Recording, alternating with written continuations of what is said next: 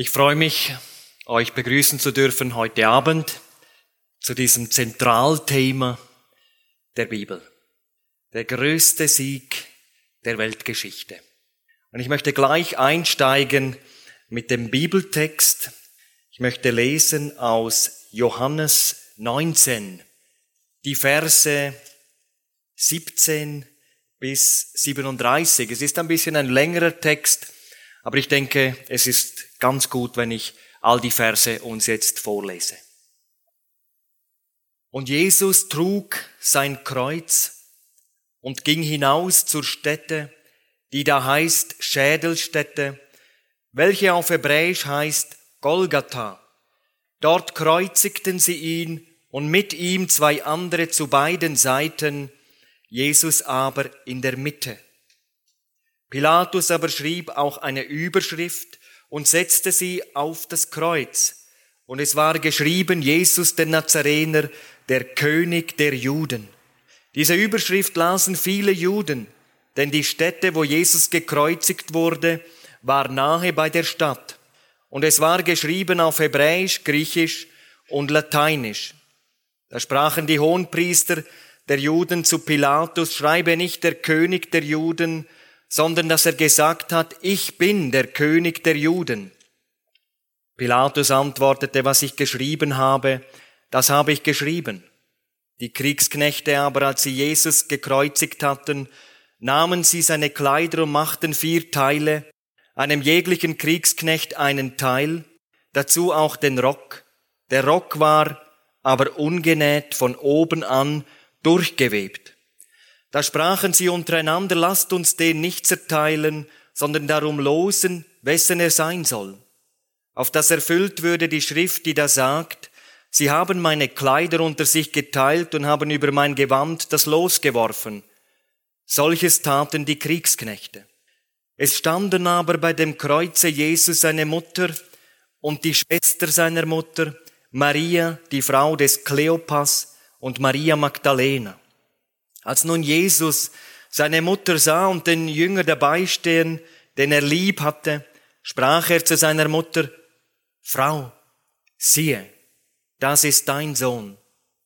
Danach sprach er zu dem Jünger, siehe, das ist deine Mutter. Und von der Stunde an nahm sie der Jünger zu sich.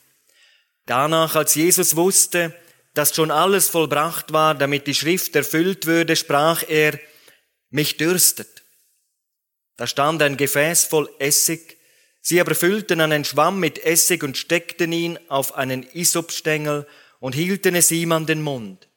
Als nun Jesus den Essig genommen hatte, sprach er, es ist vollbracht, und neigte das Haupt und übergab den Geist. Weil es aber Rüsttag war, baten die Juden den Pilatus, damit die Leichname nicht am Kreuze blieben, den Sabbat über, denn dieser Sabbattag war groß, dass ihnen die Beine gebrochen und sie abgenommen würden. Da kamen die Kriegsknechte und brachen dem ersten die Beine und auch dem anderen, der mit ihm gekreuzigt war. Als sie aber zu Jesus kamen und sahen, dass er schon gestorben war, brachen sie ihm die Beine nicht, sondern einer der Kriegsknechte durchbohrte seine Seite mit einem Speer und sogleich kam Blut und Wasser heraus. Und der es gesehen hat, der hat es bezeugt und sein Zeugnis ist wahr. Und dieser weiß, dass er die Wahrheit sagt, auf das auch ihr glaubt. Denn solches ist geschehen, damit die Schrift erfüllt würde, es soll ihm kein Bein zerbrochen werden.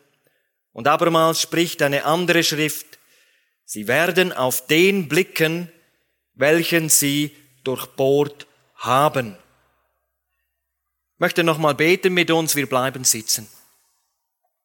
Ja, lieber Herr Jesus, ich danke dir für diesen Abend. Ich bitte dich jetzt, öffne unsere Herzen, öffne unsere Gedanken und rede du selber durch dein Wort. Amen. Wir haben hier den biblischen Bericht der Todesstunde Jesu. Die Bibel sagt, nachdem Gott vielfältig und auf viele Weise ehemals zu den Vätern geredet hat in den Propheten, so hat er am Ende dieser Tage, man könnte auch sagen, in den letzten Tagen zu uns geredet im Sohn. Hebräer 1, Verse 1 und 2. Wilhelm Busch hat einmal gesagt, Jesus ist Gottes letztes Wort an uns Menschen. Noch einmal, Jesus ist Gottes letztes Wort an uns Menschen. Golgatha ist zum Hügel der Entscheidung geworden. Diese Weltgeschichte kennt viele bedeutsame Siege, aber ein Sieg ist einzigartig. Es ist der Sieg Jesu am Kreuz. Als er damals ausgerufen hat, es ist vollbracht. Im Urtext steht nur ein einziges Wort im Griechischen, tetelestai, vollendet. Würde eigentlich reichen, wenn das so steht, auch ein Wort im Deutschen. Es ist auch bezogen auf einen Preis. Könnt auch sagen, völlig bezahlt. Da waren damals nicht nur seine Leiden beendet, sondern Gottes Ratschluss war erfüllt. Da hat er, Jesus Christus, sein Leben, so steht es geschrieben, gegeben als Lösegeld für alle. 1. Timotheus 2, Vers 6. Dort hat er dem die Macht genommen, der die Macht des Todes hatte, nämlich dem Teufel. Hebräer 2, Vers 14. Liebe Freunde, am Kreuz kannst du deine Schuld für immer loswerden. Die Vergebung liegt bereit. Der Johannes hat mir vorhin erzählt, als er eigentlich im Sterben lag, wurde ihm vieles bewusst. Und wenige Monate später hat er sich entschieden, die Vergebung lag bereit, aber Vergebung kann ja nur der empfangen, der einsieht, dass er schuldig ist, dass er verloren ist. Sonst macht dieses Angebot der Gnade ja überhaupt keinen Sinn. Gnade. Was heißt Gnade? Im Alten Testament, aber auch im Neuen Testament lehrt uns das Wort Gottes, dass Gott gütig ist, dass er barmherzig ist zu uns Menschen. Er müsste es nicht sein. Er müsste sich nicht so verhalten. Wir verdienen es eigentlich nicht. Aber Gott ist gütig zu uns, weil er uns lieb hat. Am deutlichsten wird seine Gnade im Kommen Jesu Christi in diese Welt. Und an keinem Ort wird Gottes Liebe so mächtig offenbart wie am Kreuz von Golgatha. Der Apostel Paulus, ich denke, der Mann hat manchmal gerungen um, um diese Worte, wie er das dann so auch aufschreiben kann. Ich denke, eines der mächtigsten Worte steht in Römer 5, Vers 8. Gott erweist uns seine Liebe darin, dass er seinen Sohn für uns gab, dass sein Sohn für uns gestorben ist, als wir noch Sünder waren, als wir gar noch nicht danach gefragt haben. Und diese Gnade wird wirksam im Leben eines Menschen, wenn er sich für Jesus entscheidet. Das heißt, wenn ein Mensch mit seiner Sünde zu Jesus kommt, ihm seine Sünden bekennt, dann vergibt ihm Jesus alle seine Sünden. Von einer Minute auf die andere wird ihm seine ganze Schuld vergeben, ausgelöscht dann steht er da, wie wenn er noch nie gesündigt hat. Und wenn ein Mensch Jesus Christus bewusst in sein Herz und sein Leben hineinnimmt, in diesem Augenblick legt Gott seinen Heiligen Geist in diesen Menschen hinein. Dieser Mensch wird von neuem geboren. Ein total neuer Mensch. Indem der Mensch Jesus aufnimmt, nimmt er auch den Heiligen Geist auf. Und dann beginnt ein ganz neues Leben. Das heißt, wenn du heute dein Herz, dein Leben dem Herrn Jesus Christus öffnest, dann kann er deine Sünden vergeben. Er kann deine Probleme lösen. Er kann die Lasten abnehmen. wenn du nicht gewiss bist, dass du errettet bist, du bist bereit, heute Jesus als deinen Heiland anzunehmen, dann kannst du heute errettet nach Hause gehen. Eine besondere Evangelisation erlebte ich im 2017 in der Schweiz, in Kreuzlingen, das ist beim Bodensee. Das Besondere war, das waren einige Leute aus verschiedenen Gemeinden, die hatten ein brennendes Herz für Evangelisation. Es gibt es nicht in, also es gibt es heute leider oft nicht mehr in vielen Gemeinden, dass man nicht mehr evangelisiert. Aber das waren Leute, die wollten einfach, die wollten nicht warten, bis jetzt so die Gemeindeleitung eine Evangelisation durchführen will. Die haben sich zusammengetan, dann haben sie die Mittelschule in Kreuzlingen gemietet, haben viel gebetet und haben all die Leute, die sie gekannt haben, ihre Kontakte eingeladen. Und der Saal war jeden Abend voll. Und haben sich Menschen bekehrt.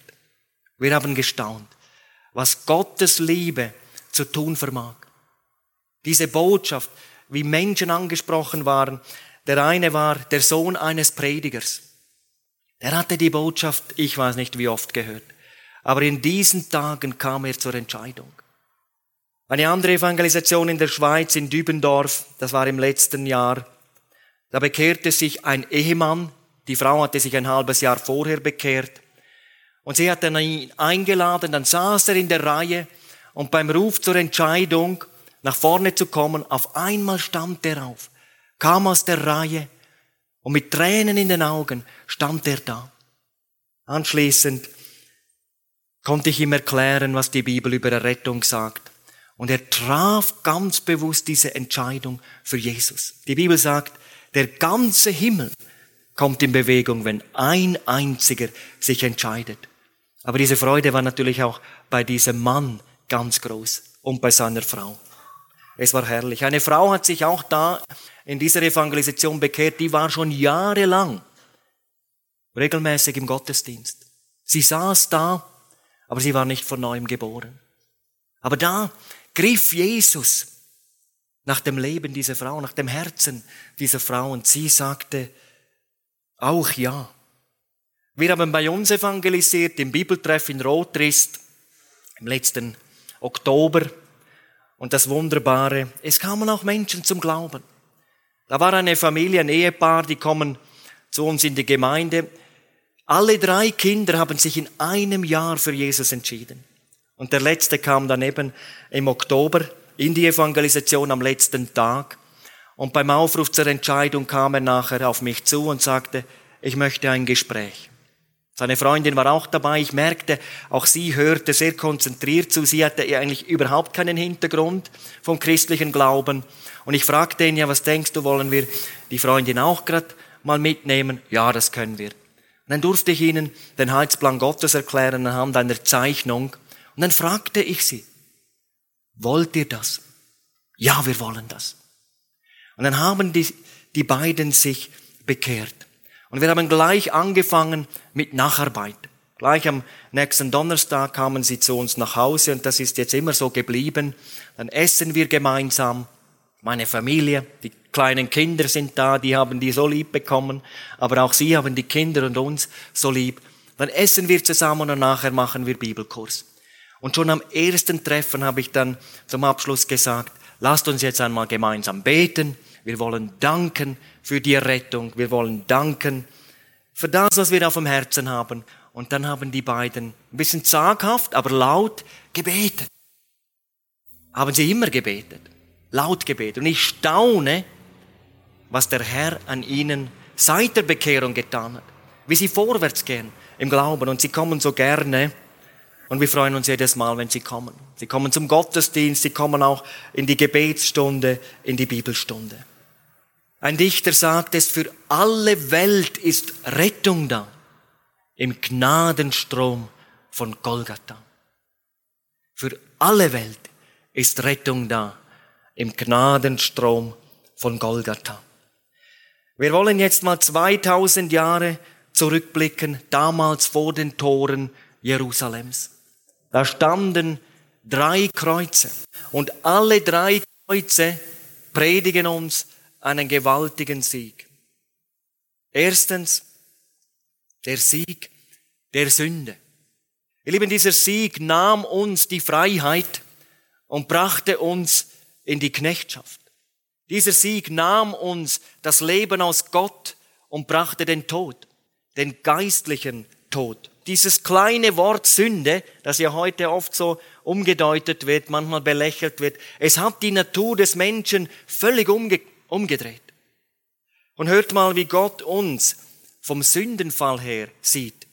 Römer 3, Vers 10 und folgende. Da sagt der lebendige Gott, da ist keiner, der gerecht ist, nicht einer. Da ist keiner, der verständig ist.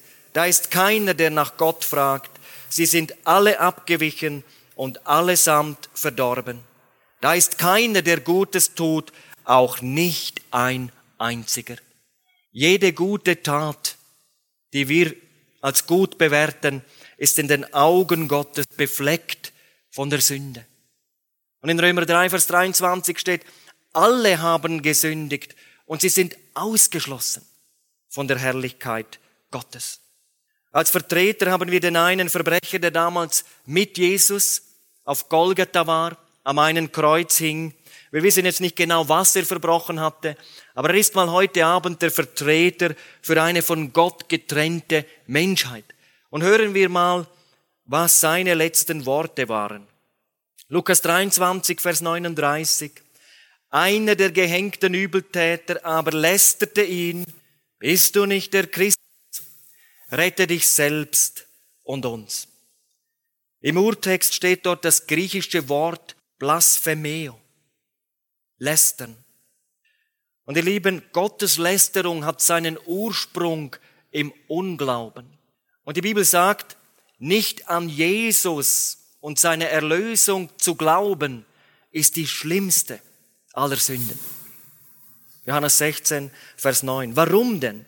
Der Evangelist Toreyer sagt es so, der Unglaube ist die schlimmste aller Sünden, weil sie den zurückweist, der den Himmel und all seine Herrlichkeit verließ, um unsere Sünden auf seinem eigenen Leibe an das Kreuz zu tragen. Die Bibel sagt in Johannes 3, Vers 18, wer an Jesus glaubt, wird nicht gerichtet. Und dann heißt es weiter, wer nicht an Jesus glaubt, wird gerichtet. Und viele irdische Gottesgerichte zeigen, dass auch in der Zukunft ein Gericht auf die Menschheit zukommen wird am jüngsten Tag.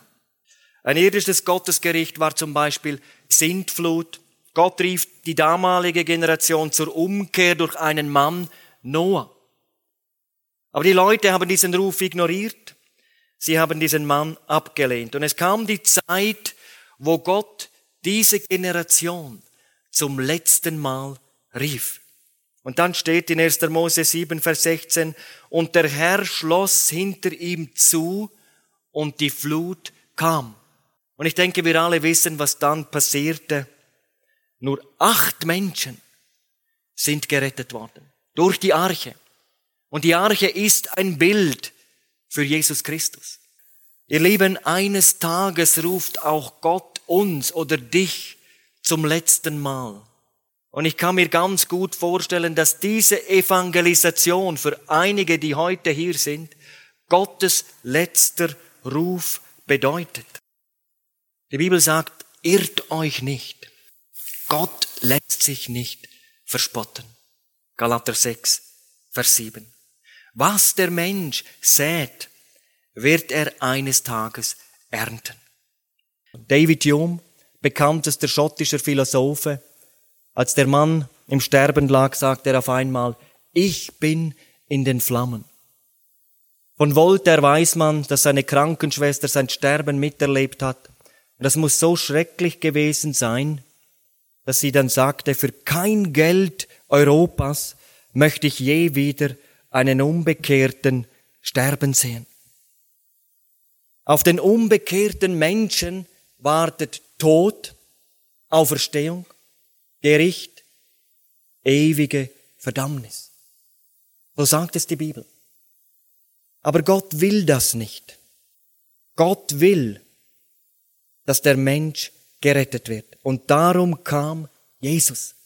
Darum ging er an dieses Kreuz. Und wir kommen zum Kreuz in der Mitte, das Kreuz Nummer zwei. Erich Sauer sagte einmal, die Hinrichtung Jesu war der größte Justizmord der Weltgeschichte. Aber was tat Gott? Er hat diesen teuflischen Anschlag gegen seine Person in das Sühneopfer der Errettung verwandelt. Er hat den Faustschlag in sein heiliges Angesicht mit dem Kuss versöhnender Liebe beantwortet.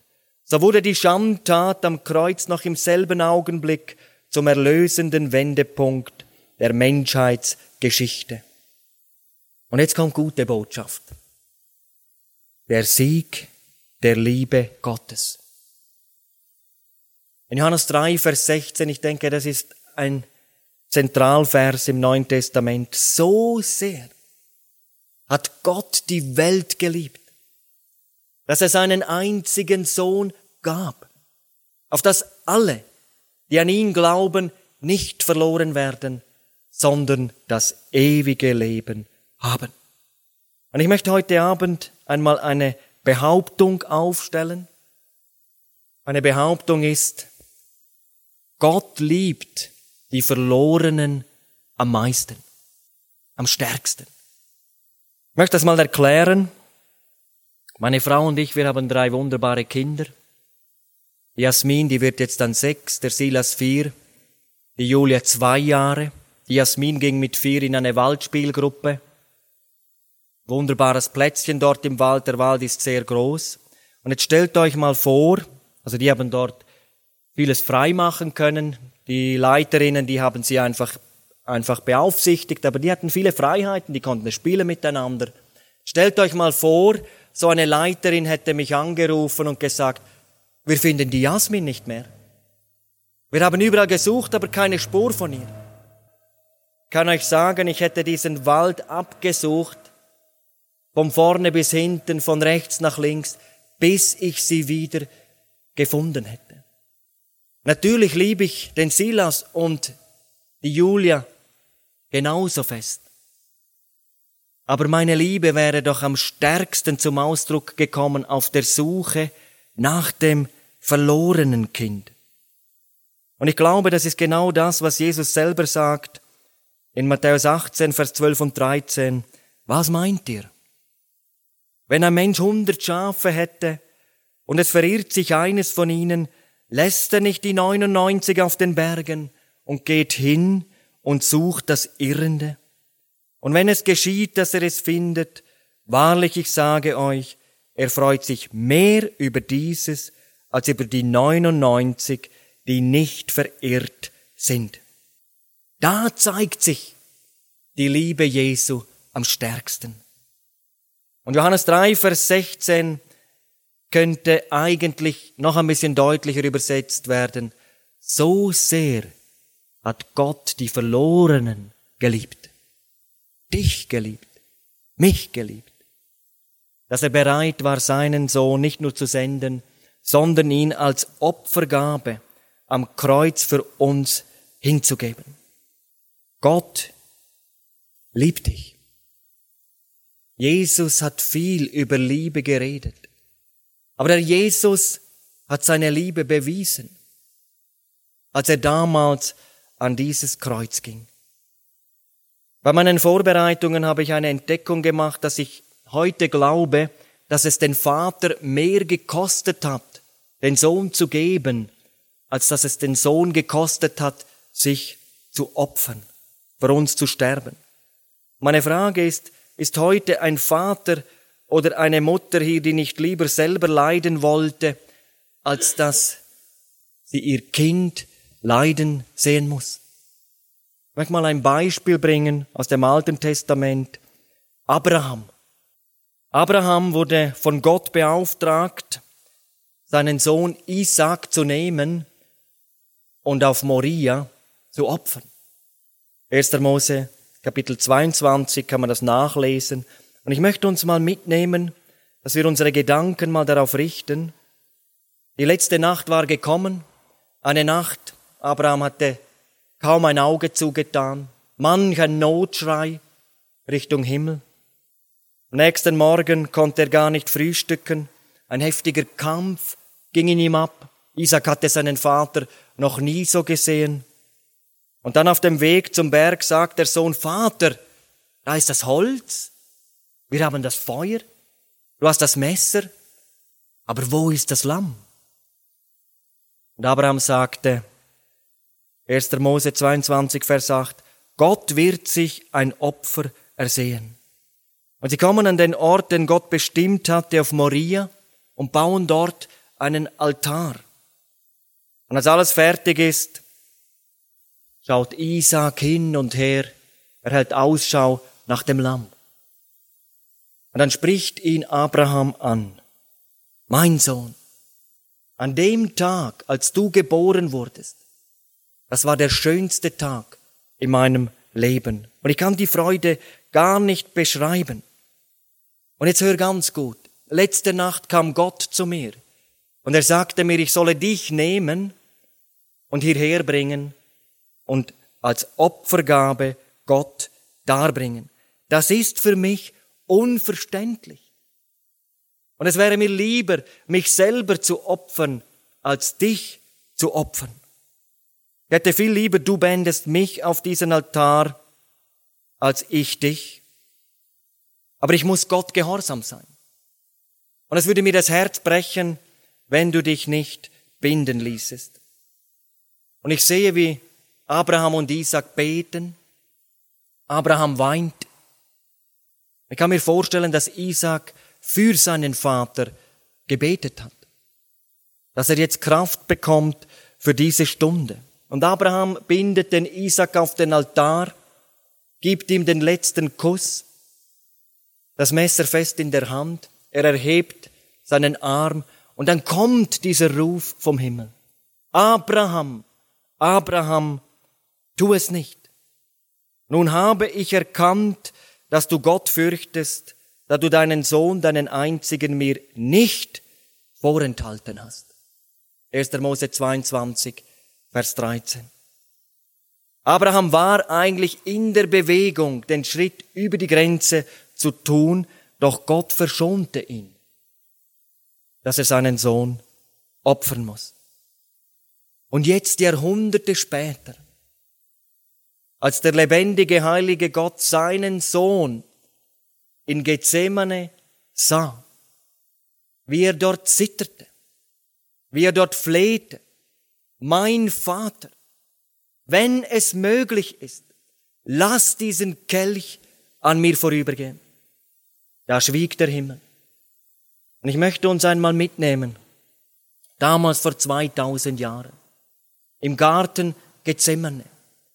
Jesus sah in diesen Kelch und er sah die Sünde der ganzen Welt. Deine Schuld, meine Schuld. Deine Lügen, meine Lügen.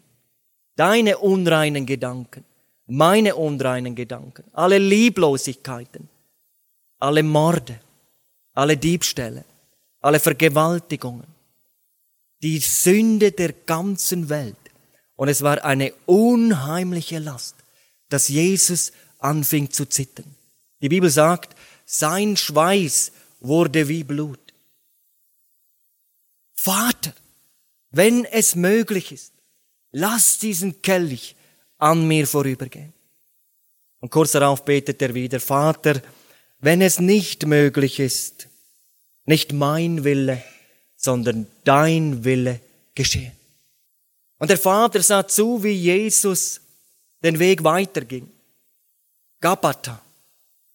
Wir lesen so ein Wort, er wurde gegeißelt. Ich habe gestern Abend ausführlich erklärt, was eine Geißelung war. Es war so furchtbar. Viele sind schon bei einer Geißelung gestorben durch den hohen Blutverlust. Und auch Jesus war schwer gezeichnet. Aber dann ging er weiter. Und der Vater sie ihn, sah ihn nach Golgatha gehen. Wie er unter der Last des Kreuzes zusammenbrach. Und ich habe mich schon manches Mal gefragt oder mit diesem Gedanken beschäftigt, was war der Antrieb, dass Jesus nicht aufgab? Und ich komme immer zum gleichen Resultat. Es war die Liebe zu dir und zu mir. Dann wurde er auf dieses Kreuz gelegt. Dann kam ein römischer Soldat, nahm Hammer und Nägel, setzte beim Handgelenk an Und dann schlug er diesen Nagel durchs Handgelenk. Das Blut spritzte. Dann durch die Füße. Und dann wurde er aufgerichtet. Und so hing er da an diesem Kreuz. Die Bibel sagt, es war um die dritte Stunde morgens um neun Uhr, als Jesus gekreuzigt wurde. Dann um die sechste Stunde, Lukas 23, Vers 44, es kam eine Finsternis über das ganze Land bis zur neunten Stunde und die Sonne wurde verfinstert. Dann, wenn eigentlich die Sonne ihren höchsten Stand erreicht hat, wenn es eigentlich am hellsten am Tag ist, wurde es stockfinster. Der Vater ließ es dunkel werden, weil der Anblick Jesu eigentlich unerträglich war. Können Sie im Alten Testament nachlesen. Man konnte eigentlich kaum mehr erkennen, dass das ein Mensch ist, der da am Kreuz hängt. Aber es war auch, oder diese Finsternis war auch eine göttliche Zeichensprache, dass jetzt das Gericht der Sünde über Jesus erging. Er trug die Sünde der ganzen Welt. Und er hing da in völlig unnatürlicher Weise. Wundfieber quälte ihn. Bei jedem Atemzug wusste man nicht, ob er den nächsten noch schafft. Siehst du ihn? Siehst du ihn? Der Mann der Schmerzen, sagt die Bibel. Aber ich muss euch heute Abend sagen, das, was Jesus an diesem Kreuz an Schmerzen, an Qualen erlitten hat, war nicht das Schlimmste sondern das Schlimmste war, er hing an diesem Kreuz und dann wurde er von Gott verlassen. Der Vater musste sich abwenden von seinem Sohn und dann sagt uns die Bibel, Jesus schrie an diesem Kreuz, mein Gott, mein Gott, warum hast du mich verlassen? Das war das Schlimmste für Jesus. Jesus hat am Kreuz die tiefste Gottverlassenheit durchgemacht. Er hat die Hölle durchgemacht. Die Hölle ist eigentlich nichts anderes, als von Gott verlassen zu sein und seinen Zorn zu spüren. Aber er hat das gemacht, damit wir es nicht erleben müssen. Und dann kam die Auferstehung, der dritte Tag, der Sieg über Sünde, Tod und Teufel. Und jetzt kommt das Schöne. Wenn ein Mensch sich für Jesus entscheidet, das heißt, wenn er Jesus seine Sünden in einem einfachen Gebet bekennt, wenn er Jesus Christus bewusst in sein Leben aufnimmt, dann kommt Jesus in das Leben dieses Menschen hinein. Er vergibt ihm alle seine Sünden. In diesem Augenblick wird dieser Mensch ein Kind des lebendigen Gottes und er bekommt eine tiefe Liebesbeziehung zum himmlischen Vater. Dieser Mensch bekommt in diesem Augenblick ewiges Leben. Das heißt, wenn er stirbt, kommt er ganz sicher in den Himmel. Und das Wunderbare ist, er weiß schon hier in diesem Leben, dass er ewiges Leben hat. Und die Liebe Gottes wird ausgefüllt in sein Herz. Durch den Heiligen Geist steht in der Bibel. Ich weiß, heute sind Menschen hier, vielleicht sind sie zum ersten Mal hier. Vielleicht haben sie noch nie so über diese Botschaft nachgedacht. Was wirst du heute tun? Was machst du mit dieser Botschaft? Sie entscheidet über deine Ewigkeit. Spürst du nicht, wie Jesus seine Hand ausstreckt zu dir und dir sagt, ich habe dich lieb. Das habe ich für dich getan. Sag doch endlich ja. Schlag doch endlich ein. Gib mir dein Leben, öffne dein Leben und ich werde es neu machen. Das Kreuz Nummer eins war der Sieg der Sünde. Das Kreuz Nummer zwei der Sieg der Liebe Gottes. Und jetzt das Kreuz Nummer drei. Auch dieses Kreuz predigt uns einen ganz großen Sieg der Sieg des Glaubens. Ihr Lieben, keine andere Geschichte in der Bibel zeigt uns, dass der Mensch nur aus Gnade gerettet wird, als die Geschichte vom Schächer am Kreuz. Zu Beginn, das können wir nachlesen, haben beide Jesus verspottet. Doch dann traf diese Botschaft, diese Realität, das Gewissen dieses Schächers am Kreuz. Und er sah auf einmal seine Sünde im Lichte Gottes. Und er sah auf einmal in Jesus den Erlöser der Menschheit, seinem persönlichen Retter. Lukas 23, Vers 39. Der eine Übeltäter lästerte Jesus. Bist du nicht der Christus? Rette dich selbst und uns. Da wies ihn der andere zurecht und sprach, und du fürchtest dich auch nicht vor Gott, der du doch in gleicher Verdammnis bist. Wir sind es zwar mit Recht, denn wir empfangen, was unsere Taten verdienen. Dieser aber hat nichts Unrechtes getan. Und er sprach Jesus, Gedenke an mich, wenn du in dein Reich kommst. Und jetzt, und das ist das Gewaltigste, augenblicklich, sagt Jesus zu diesem Mann, wahrlich, ich sage dir, heute wirst du mit mir im Paradiese sein. Das Kreuz Nummer drei ist diese ganz große Einladung an alle Menschen, die gerettet werden wollen. Und doch dürfen wir das Entscheidende hier nicht übersehen. Wie vielen bin ich begegnet, die haben das so leicht daher gesagt, ja gut, das, das heißt ja, wer glaubt, wird selig. Oh nein. Es gibt einen Glauben, der nicht ein selig machender Glaube ist. Ein Glaube ist nicht ein selig machender Glaube, wenn nicht Buße, Umkehr vorangeht. Die erste Botschaft an einen verlorenen Menschen ist nicht Glaube, sondern kehre um. Tue Buße.